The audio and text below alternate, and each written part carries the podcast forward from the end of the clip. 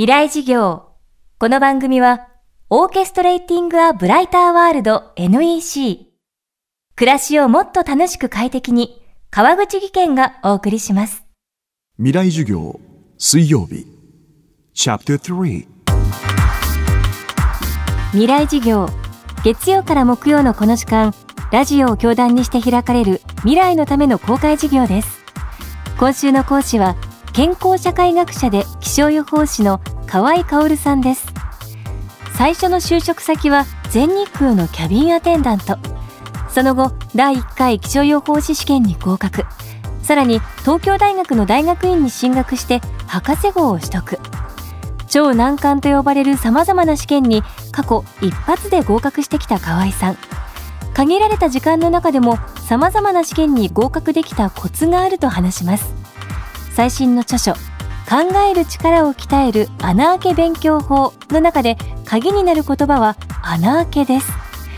未来授業3時間目テーマは穴あけ勉強法。穴あけ勉強法は自分のキャリアの土台を作るそれに役立つ勉強法です。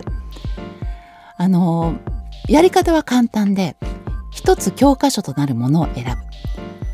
例えば私の場合はお天気の世界に入った時に小学生向けのお天気の図鑑というのを教科書にしたんですね。で教科書は一つだけポイントがあって基礎がきちんと書かれているものがベストです。ですからノウハウ本あるいはスキルやテクニック本ではなくって小学生向けでもいいし中学生向けでもいいしとにかく自分が読んで分かりやすいというふうに思える基礎が書かれたものを教科書としてまず選ぶ。で勉強する時におそらく多くの人たちが書き写してあの暗記するという覚えるということはやったと思うんですよ。穴あけ勉強法も書き写します。ただ書き写す時に一箇所ポイントとなるところに穴を開けるんです。例えば雲は上昇気流でできているというふうな文章があった時に雲はほにゃららでできているこのほにゃらら上昇気流のところに穴を開けるわけです。でその穴の答えをノートの半分側に同じ段、まあ、ノートを半分に折って左側に穴開け問題を作って右側に雲はほにゃららのところにできる。ほにゃららの答えは上昇気流なので右側に上昇気流という答えを書くんですね。でそうやってただ書き写すだけじゃなくって穴を開けて問題にしちゃうこれが穴開け勉強法です。ノートの半分には穴の開いた問題を書きノートの半分には答えを書く毎日が忙しかったからこそ生まれた勉強法でしたあの私はですねこれをまあ本当は大学の受験勉強の時に思いついた勉強法なんですけども自分のキャリアの中で活かしたのはやはりお天気の勉強気象会社に入った時なんですね。で私は空を飛んでスチュワーデスをやった後にまあ自分の言葉が持ちたいと思って。でその時に出会ったのがお天気の世界で。でアメリカのウェザーキャスターというのが自分の言葉で予報する。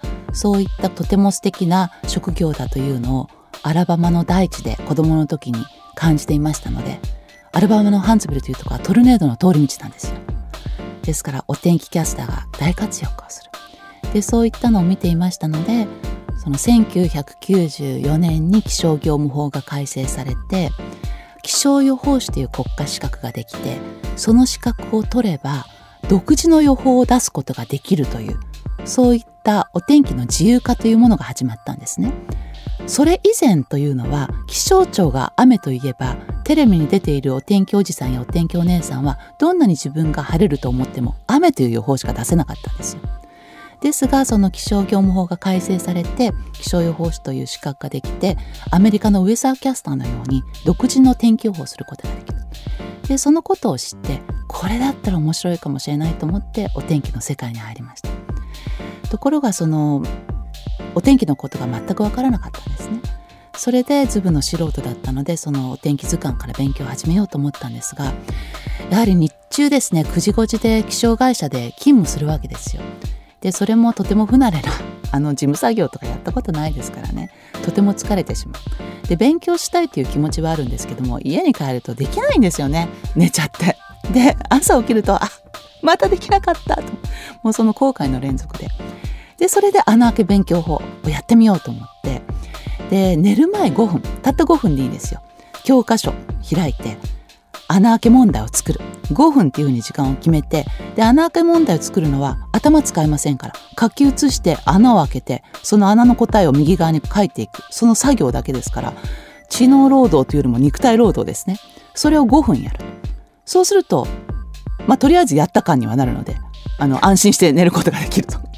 で朝起きて会社に行く時にその前の晩に作った穴開け問題を開いて電車の中で解いていくんですね。そうするとそこで初めて夜作った穴開け問題を自分で解いて考えるという作業ができる。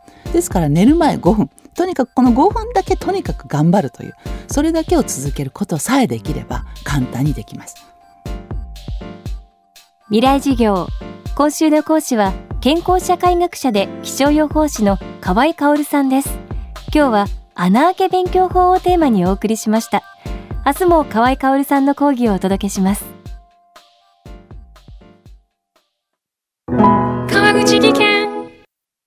階段での転落。大きな怪我につながるので怖いですよね。足元の見分けにくい階段でもコントラストでくっきり。白いスベラーズが登場しました。皆様の暮らしをもっと楽しく快適に。川口技研のスベラーズです。未来事業。この番組はオーケストレーティング・ア・ブライター・ワールド NEC 暮らしをもっと楽しく快適に川口義賢がお送りしました。